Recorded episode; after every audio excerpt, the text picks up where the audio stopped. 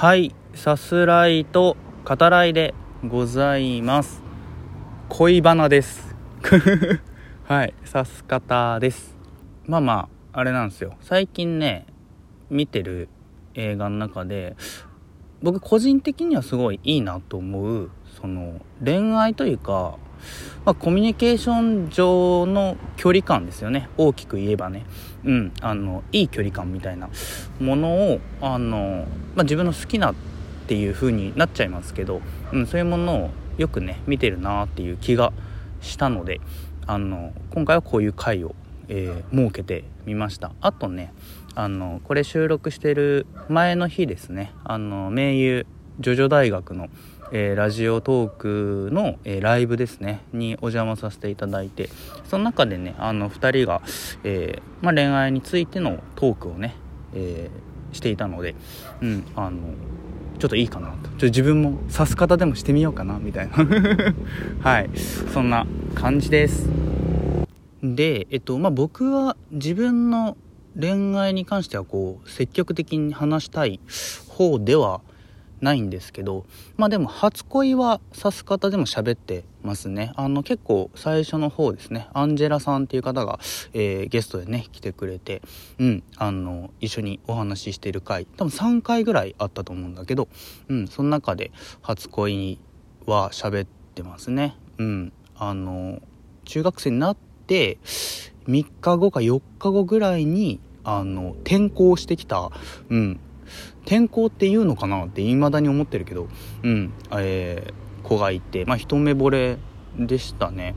うん。で、授業中に告白したんですよ。告白ってだってさ、言い訳がましくなりますけど、あの、皆さん、その、告白システムってどういうタイミングで把握されたんですかね？だって、ね、わかんなくないですか？うん、あのちょっと話変わりますけど僕物心ついた時から例えばその家族ですね。その父親がいて母親がいてまあその何て言えばいいのかな。多くの場合っていうちょっとまあ語弊があるかもしれないですけどそういう言い方させていただきますけどあのがまあそのいろんなね家の中にいると。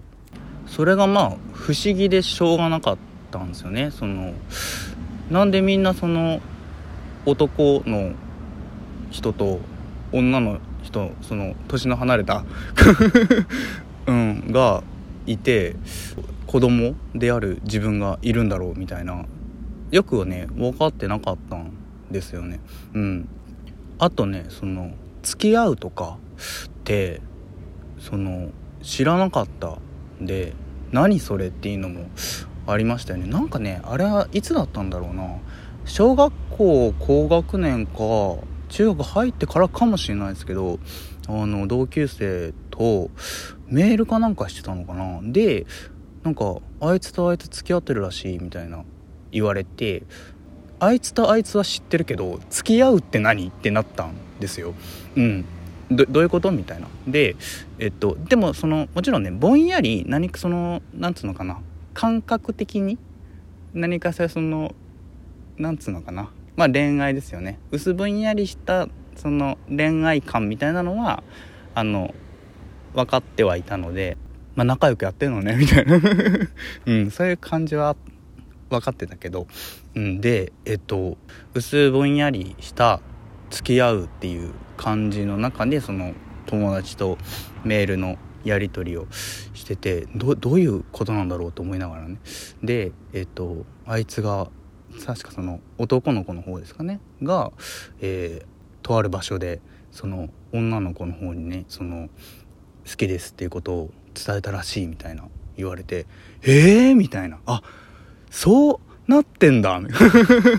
付き合うってそうなってんだ。みたいな。なんかあそういうふうに好きですとか伝えることによって付き合うっていうその制度その 関係性ができるんですねみたいな「へえ」みたいな「知らなかったな」みたいな「この世ってそうなんだ」みたいな。そういう感じがねありましたね。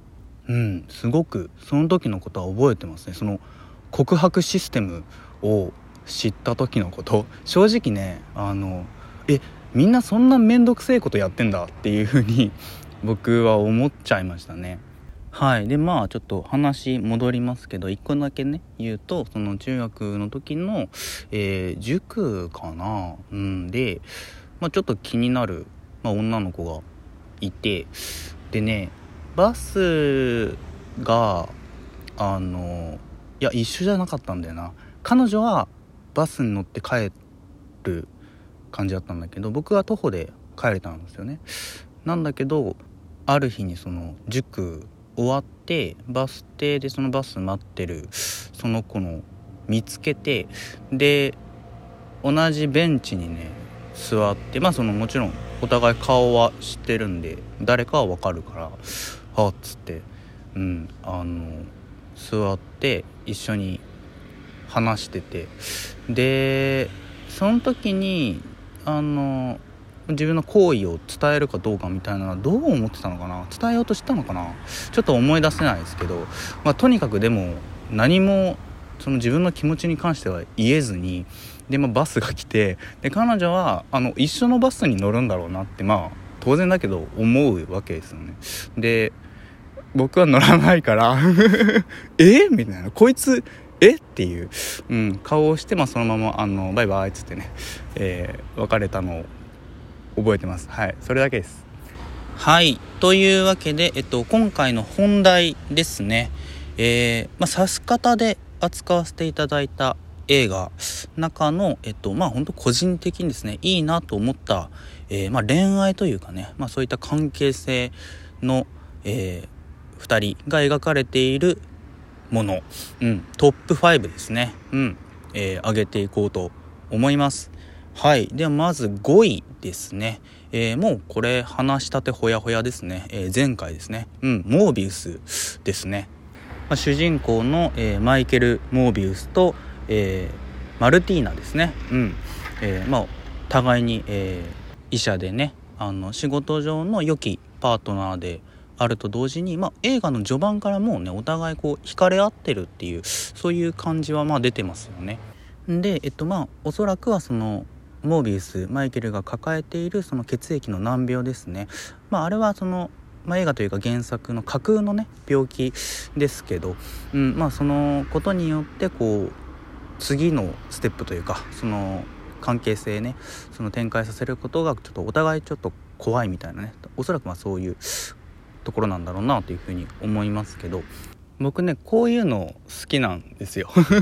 あの互いの気持ちは知っててるけどそのなかなかねこう踏み出せないみたいな、うん、そういう感じ？好きでそのマルティーナはねあの作中でもその猫のね世話をしているところなどその面倒見がいい、えー、キャラクターっていうのはこう表されてねますけどもずっとこうマイケルのね面倒も、まあ、ずっと見てると。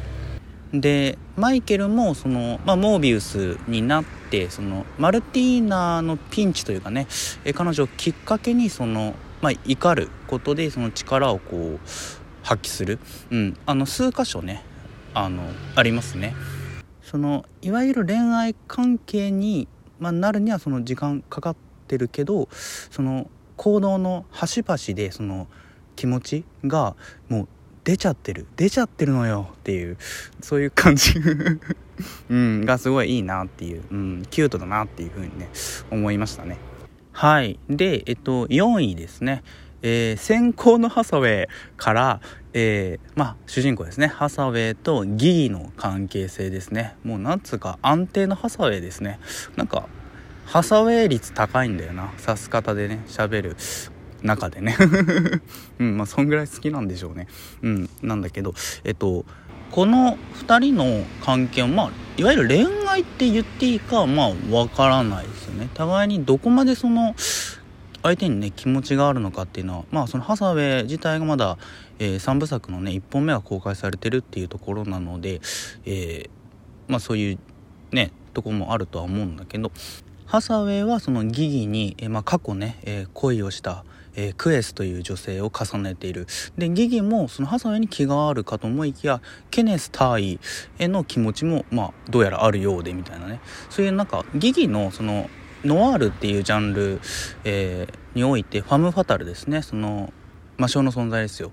恋に落ちたものを破滅させるね。そういう存在っぽいそういう雰囲気をねまとってるなみたいな。そういうとこもいいなっていうふうに思うんだけど。